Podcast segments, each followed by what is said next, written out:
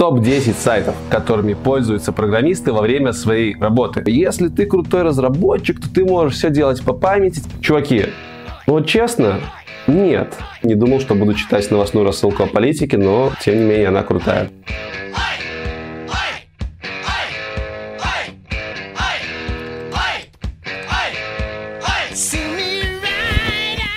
Ку! Я Лекс, и вы на канале IT Борода. И сегодня мы поговорим о тех сайтах, которыми пользуются программисты во время своей работы. Топ-10 сайтов. Хочу заметить, что это не будут те сайты, на которых вы можете научиться программированию, и это не те сайты, на которых рассказывают про определенные технологии. Это те ресурсы, которые я посещаю в процессе своей непосредственной работы качестве разработчика. Это будут не только профессиональные сайты, но и те сайты, которые помогают мне успешно выполнять мою работу. Погнали! Все сайты, все 10 сайтов или даже 10 источников информации, которые я использую, я разделил на три три категории. Первая категория – это те ресурсы, которые несут непосредственную информацию о программировании. Вторая подгруппа сайтов позволяет мне усовершенствовать либо улучшить мой рабочий процесс. И третья группа сайтов просто расширяет мой кругозор. Начнем с первой группы. Первая группа начинается со всем известного Хабра-Хабра. Если кто-то не знает, вот ссылка, обязательно пройдите и посмотрите. Хабр – это российский сайт, который достаточно давно существует в интернете, и на нем люди пишут э, практически научные статьи, но по программированию. То есть, если выходит какая-то новая технология, либо вы не знаете, как подступиться к какой-то задаче, то, скорее всего, решение уже описано на Хабре. Хабр примечателен тем, что там не просто маленькие ответы содержатся, а там полноценные статьи, здоровенные, с полным разбором того, как делать стоит что-то, а как делать не стоит, по той либо иной технологии, по тому либо иному вопросу, который вы ищете. На этом сайте сидят очень много программистов, там есть система рейтинга. Те люди, которые пишут статьи, они проходят много испытаний на пути становления редакторами. То есть на Хабре не просто стать редактором, там нужно пройти песочницу так называемую, нужно, чтобы твой пост первый понравился многим людям, и тогда у тебя появляется возможность писать посты. Поэтому абы кто там не пишет. И де-факто это один из самых посещаемых российских ресурсов по программированию. Поэтому номер один – Хабр-Хабр.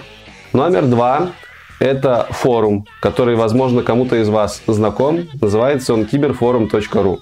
Все мы знаем, что такое форум. Это общение в формате чата многопользовательского, где каждый человек может писать сообщения. Отличие от чата в том, что сообщения пишутся иногда с большим дилеем. Ну, то есть такое общение в офлайне. На киберфоруме тоже тусуется очень много разработчиков, и там уже практически нет здоровенных статей и разборов по вопросам программирования, но там можно совершенно спокойно задать вопрос специалистам. То есть, если ты уперся во что-то, если у тебя что-то давно не получается, есть какой-то вопрос, ты не можешь найти на него ответ, ты всегда можешь прийти на киберфорум, создать ветку для своего вопроса, описать его кратенько, и специалисты с киберфорума будут тебе отвечать. Кстати, будьте готовы, что на Хабра-Хабре, на киберфоруме, в принципе, на всех ресурсах, интернет-ресурсах, если вы задаете какой-то вопрос, то вас в большинстве случаев будут троллить, у вас будут хейтеры, это нормально. Не бойтесь. Э, зачастую даже в таких э, хейтовых комментах вы найдете полезную информацию. Да и вообще, в самом начале стремновато писать какие-то вопросы, задавать какие-то вопросы, потому что ты банально можешь не угадать с терминологией, что-то напутать, тебя из-за этого могут заминусовать. Это нормально, через это нужно просто переступить. Все программисты на начальном этапе проходят путь э, становления, путь приобретения правильного словарного запаса, вот, и абсолютно не зазорно написать сообщение, в котором ты что-то не так назовешь. Но будьте готовы, что вам обязательно э, сошлются на вашу ошибку, обязательно обратят внимание на вашу ошибку, как в принципе везде. Хотя в среде программистов этот эффект троллинга, он, я бы сказал, немного не такой жесткий, как в среде обычных новостей желтопресных и каких-то хайповых статей. Третий ресурс, он уже посерьезнее. Почему посерьезнее? Потому что он англоязычный. Это самый популярный ресурс, называется он Stack Overflow, переполненный стек. Это сайт, на котором все люди со всего мира концентрируют вопросы по абсолютно разным технологиям, именно айтишным технологиям. И в основном это программирование, базы данных. Это признанный мировой лидер по ответам на сложные айтишные вопросы. Что это значит? Это значит, что если у тебя что-то не получается, ты идешь в Google, пишешь поисковый запрос. Если ты пишешь его на английском, то в первых строчках тебе обязательно выдастся ответ на Stack Overflow. На Stack Overflow троллей вы не найдете, потому что все комментарии, все вопросы, абсолютно весь контент, который там появляется, очень жестко модерируется. Там очень строгая система репутации. И если ты в какой-то момент начнешь писать какую-то чушь в комментариях, либо твои вопросы будут абсурдными, тебя просто-напросто заблокируют, забанят, заминусуют, и ты не сможешь писать на этом ресурсе. Плюс для того, чтобы комментировать посты, давать ответы, у тебя уже должен, должна быть какая-то репутация. Поэтому Stack Overflow — это практически главнейший ресурс у программиста, по крайней мере у меня, а я дотнетчик, работаю с бэкэндом, работаю с фронтендом, с базами, и все вопросы, которые у меня возникают, в 90 5-98% случаев уже разобраны на Stack Overflow. Поэтому обязательно зарегайтесь, обязательно посмотрите на этот ресурс, изучите. И наверняка, если вы уже программировали, то вы натыкались на этот ресурс. И, наверное, именно Stack Overflow был одним из главных мотиваторов для меня, чтобы изучить английский язык, англоязычный сегмент интернета, он развит больше всего, в том числе и сегмент, касающийся программирования. Поэтому на Stack Overflow в тысячи раз больше ответов, чем на аналогичных ресурсах русскоязычных. Поэтому учите английский как минимум для того, чтобы понимать ответы на Stack Overflow. Четвертый ресурс – это Source of True. То есть источник правдивой информации.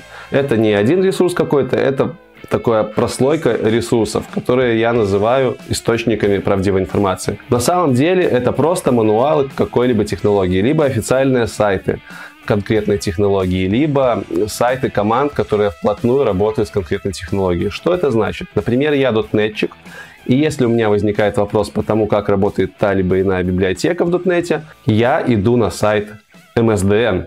MSDN — это сайт, который поддерживается Microsoft и на котором описываются абсолютно все расширения стандартные дотнетовские, абсолютно все фишки .NET, нейминг, конвеншены, какие-то глубинные вещи, типы, классы. Это документация к .NET. Сайт этот поддерживает Microsoft, и там находится первый источник всей информации по моей платформе. Поэтому, если я даже на Stack Overflow нахожу ответов много на свой вопрос, то в приоритете у меня обычно тот, который ссылается на MSDN, поскольку MSDN — это первый источник. Для примера еще можно взять MDN, Mozilla Developer Network. Э, компания Mozilla очень вплотную работает с JavaScript, и у них есть MDN, тоже сайт, на котором описано очень-очень много фишек по JavaScript и, в принципе, по фронтенду. Это не первоисточник, естественно. Если какие-то вопросы по JavaScript возникают, то как бы нужно лезть на официальный сайт JavaScript, но тем не менее мы все знаем Mozilla, Firefox браузер, мы все знаем, что там работают очень крутые специалисты, они непосредственно работают э, с фронтендом, поскольку браузер отображает вот эту фронтенд часть. И я считаю, например, что им можно верить, что это достаточно авторитетный источник информации по фронтенду. Ну и так далее. То есть я уверен, что и у джавистов есть свои сайты, на которых они смотрят ответы и которые служат им источником достоверной информации. И у рубистов есть абсолютно у всех языков есть какой-то комьюнити, какие-то официальные документации. Поэтому если у вас есть возможность перед тем, как искать ответ на свой вопрос на сторонних форумах, почитать документацию, обязательно сделайте это. Потому что первый источник – это самый надежный источник информации. Пятый. Да черт, когда я научусь показывать пальцы. Пятый источник информации – это YouTube. На YouTube можно смотреть не только видосики развлекательного характера, но и также на YouTube можно смотреть кучу примеров того, как люди пишут код. Конечно же, ты не найдешь на YouTube какого-то специфического ответа в узкой э, технологии, узкоспециализированной технологии.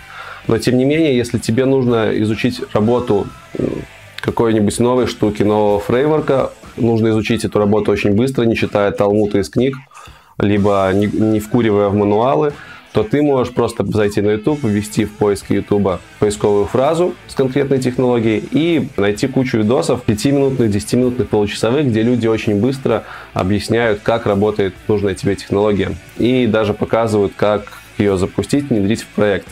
То есть я YouTube использую для того, чтобы быстро вникнуть в какую-то библиотеку, фреймворк, во все что угодно, но быстро.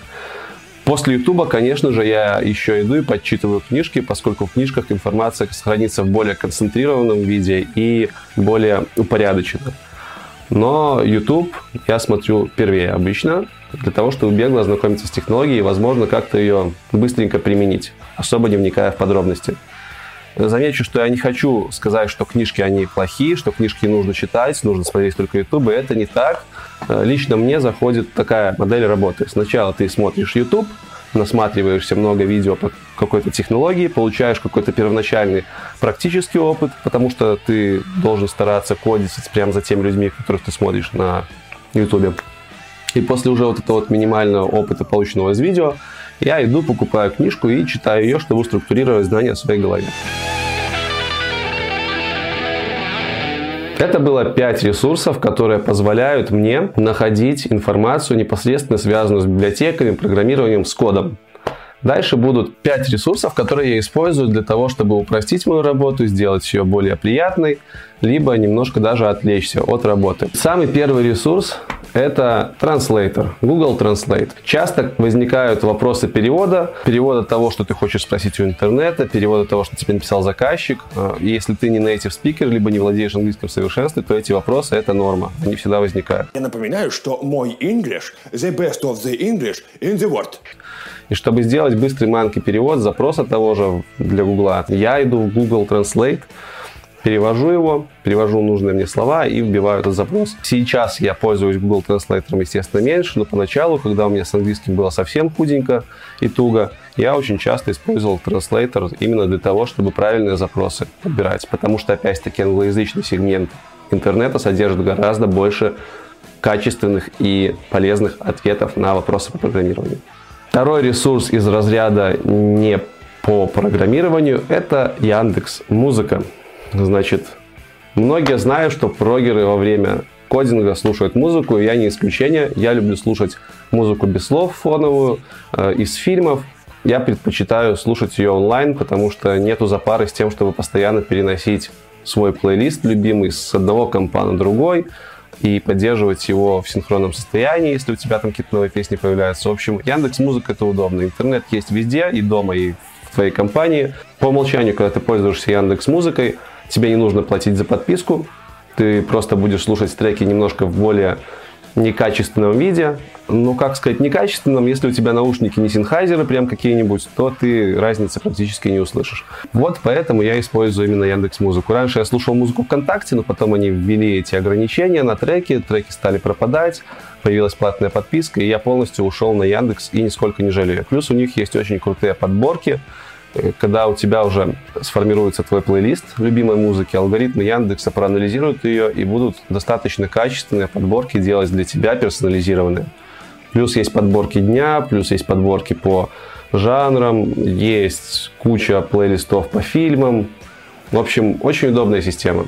И если ты захочешь вдруг попользоваться своим плейлистом, послушать его на телефоне, то ты всегда можешь заплатить, по-моему, полтора доллара, либо два в месяц и слушать музыку у себя на телефоне, а на десктоп-версии через браузер слушать музыку в повышенном качестве. Всего-то за 2 бакса в месяц. Четвертый ресурс, который не связан с программированием, но который я использую, который не связан напрямую с программированием и с кодом, это сайт Geek Times. Когда-то Хабр Хабр включал в себя не только статьи практического характера по программированию, но и статьи научпопа. То есть какие-то обзоры новых событий в сфере IT, а, обзоры того, что скоро придет в ту или иную технологию. И потом, несколько лет назад, уже не припомню когда точно, Хабр Хабр разделился на несколько профильных ресурсов. Основной сайт стал писать исключительно статьи, несущие практический характер, то есть какие-то описания, артикли того, как нужно программировать, как не нужно, как использовать технологии, как нет. А Geek Times э, выделился в отдельный ресурс, то есть э, все, что в Хабр-Хабре было собрано по новостям айтишным, перешло в Geek Times. И для того, чтобы оставаться на волне, для того, чтобы оставаться в тренде айтишных дел на рынке нашем и зарубежном, я почитываю Geek Times. Он на русском языке, там пишут очень много статей, связанных с IT, в том числе там есть много статей, связанных с наукой, а я, как вы видите по моим обоим, моей байке, я люблю науку, Поэтому для меня это идеальное место, где можно оперативно получать новости свежие из мира высоких технологий. Четвертый сайт, который не относится напрямую к программированию, это сайт Expressa Today. И это, я бы сказал, что даже не сайт, это новостная рассылка, e-mail рассылка. Ее делает замечательная девушка Ольга. И в этой рассылке можно почитать про политические новости и про те новости, которые сделали шуму за прошедшие дни в удобном формате электронной почты. Почему я читаю эту рассылку? Я вообще как-то не сильно люблю, когда на почту присылают новости, но Оля вкладывает очень много сил в то, чтобы выбирать действительно актуальные и интересные новости. Плюс к тому же она преподносит их в своем авторском стиле. Э, то есть ты читаешь e-mail так, будто бы ты читаешь полноценную статью с выжимкой из новостей которые произошли за последнее время. Рассылка эта приходит раз в два дня, и я очень доволен ею. Это, в принципе, единственный источник информации, из которого я узнаю что-то новое про политику, что-то новое про то, что случилось в мире, где что разбилось, где кто стал мэром, президентом, где пожары, где там спасли Куалу, все что угодно, все, что на хайпе, все, что связано с современными тенденциями в политике. В общем, оно есть в этой рассылке, и я очень рад. Не нужно смотреть кучу каких-то видосов на ютубе, не нужно телек смотреть. Всегда приезжаешь домой к родителям и можешь поддержать беседу про то, что случилось в соседке России, либо как Трамп приехал на саммит и послал всех куда, куда, куда подальше. Да. В общем, Экспресса Today рекомендую. Не думал, что буду читать новостную рассылку о политике, но тем не менее она крутая. И последний ресурс, я не могу сказать, что он напрямую связан с программированием, но тем не менее он очень тесно связан с программированием. Про него знают все, но, к сожалению, пользоваться им умеют немногие, точнее не все. Это Google, Google, Google, Google, Google, Google. Да, это Google. Все вы знаете, что нужно гуглить. Профессия программиста в наше время очень тесно связана с гуглежом. И некоторые могут сказать, что типа, если ты крутой разработчик, то ты можешь все делать по памяти, тебе не нужно гуглить. Чуваки, вот честно, нет. Возможно, есть люди с фотографической памятью, которые всю жизнь изучали какую-то узкую технологию и могут по памяти писать абсолютно любой код, решать абсолютно любую задачу, связанную с этой технологией. Но я думаю, что этих людей единицы, реально, единицы на страны. Потому что сейчас настолько обширен мир IT, что ты просто не можешь держать в голове абсолютно все тонкости, даже тех же, того же синтаксиса языков. Не говоря уже о каких-то мелких вещах, которые открываются тебе только через несколько лет работы с технологией. Поэтому пользоваться Гуглом, пользоваться гуглежом, гуглить в рабочее время это абсолютная норма. И я даже разрешил бы на собеседованиях людям на практической части гуглить. Ну, некоторые разрешают, но это вообще не распространенная практика, потому что гуглеж – это тоже один из навыков программиста. И программист должен уметь строить правильные запросы, правильные запросы на английском языке для англоязычного сегмента, для того, чтобы быстро находить нужный ему ответ. Плюс некоторые мне говорят, что почему Google, давайте пользоваться Яндексом, особенно разработчики из России говорят, что Яндекс круче. Ребят, вы патриоты, это круто, Пользоваться Яндексом, конечно же, можно, но я вам так скажу. Опять-таки, из-за того, что куча ответов грамотных, толковых находится в англоязычном сегменте, тут Google выигрывает. Все-таки индексация иностранных ресурсов у Гугла получше, чем у Яндекса, потому что профиль Гугла это весь мир, а во всем мире очень много ресурсов на английском. И если Яндекс заточен под русскоязычный сегмент, то Google заточен под всех и в большей части под англоязычный сегмент. И я даже на своем опыте замечал, что когда ты гуглишь один запрос в Гугле и индексишь, назовем это так, запрос в Яндексе, то у тебя абсолютно разные выборки данных получаются. И практически всегда актуальнейшая информация, полезнейшая информация была именно в Гугле. Поэтому тут без каких-то там предвзятостей, либо еще чего-то могу сказать, что Google выигрывает. Поэтому старайтесь пользоваться Гуглом, старайтесь учиться делать правильные запросы, изучите литералы запросные, плюсики, минусики, двойные кавычки, чтобы эффективнее осуществлять поиск и взаимодействовать с этим замечательным сайтом. На этом все. Я рассказал вам про 10 ресурсов, которыми я пользуюсь в свое рабочее время, пользуюсь как программист. Я думаю, это видео было полезно и новичкам, и продолжающим. Поэтому ставьте ваши айтишные лайки, подписывайтесь на канал, если вы это еще не сделали, делитесь видео с друзьями, нажимайте на колокольчик и приходите в IT, оставайтесь в IT, развивайтесь. Я вас всех очень ценю, уважаю и люблю. С вами был Лекс IT Борода. До новых встреч. Покедова.